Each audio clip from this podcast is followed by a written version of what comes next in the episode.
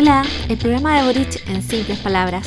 ¿Qué es LGBTIQ y por qué se menciona en el programa de Gabriel Boric? LGBTIQ tiene una serie de letras que hace referencia a distintas palabras. La L, lesbiana, G, gay, B, bisexual, T, trans, I, intersexual, U, queer. Y más se refiere a que todas las identidades que existen y no son contenidas por las primeras letras. Por tanto, es una comunidad que en la historia de las políticas de gobierno ha sido marginada e invisible y ahora se incorpora en esta propuesta, entre otras medidas, con una educación sexual que permita espacios seguros en todas las comunidades educativas independientes del credo. Hasta la próxima junto a Profes por la Dignidad.